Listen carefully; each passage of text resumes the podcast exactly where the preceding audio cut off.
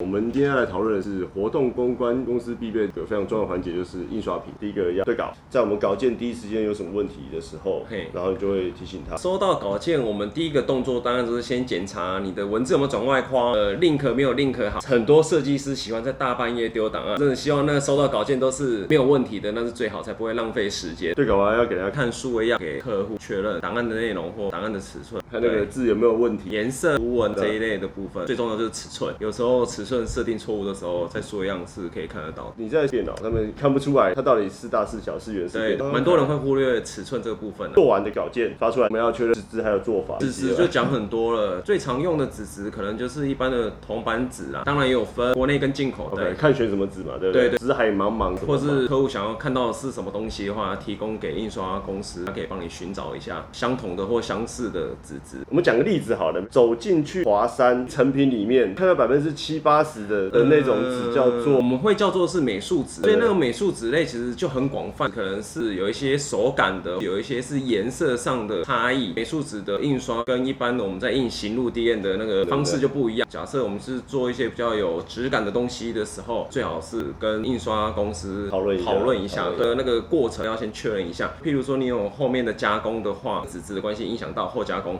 这是非常重要的。然后再来就是设计师指定的一些哦，对功法，因为其实说真的，现在很多设计师是看到很多网络上嗯。或者是国外的一些制作的方式，他们想要而不是抄袭，是想说沿用那样子的功法对。去制作。很多制作的方式是我们可以一一去克服的，但是有时候在功法跟功法互相交替，或是互相要同时呈现出来在那一张纸质上的时候，这个部分可能要请专业的印刷公司帮您做研究或讨论是否可行，因为在制作过程当中遇到了问题是我们无法预期得到的，可是已经是执行的时候才遇到的时候，这个东西就非常困扰。对譬如说不一样的纸打起水光的效果又不一样，对上起批的效果又不一样，或者是水光上上去的时候，干燥的程度也会影响到后面的后加工无法再顺利进行，都有可能。特别是感觉或是颜色这种东西是很主观的。执行之前的沟通非常重要，最好是客人可以透过专业的印刷公司去帮你跑这个流程。那如果他提出一些天马行空的想法，你会弹他鸡鸡吗？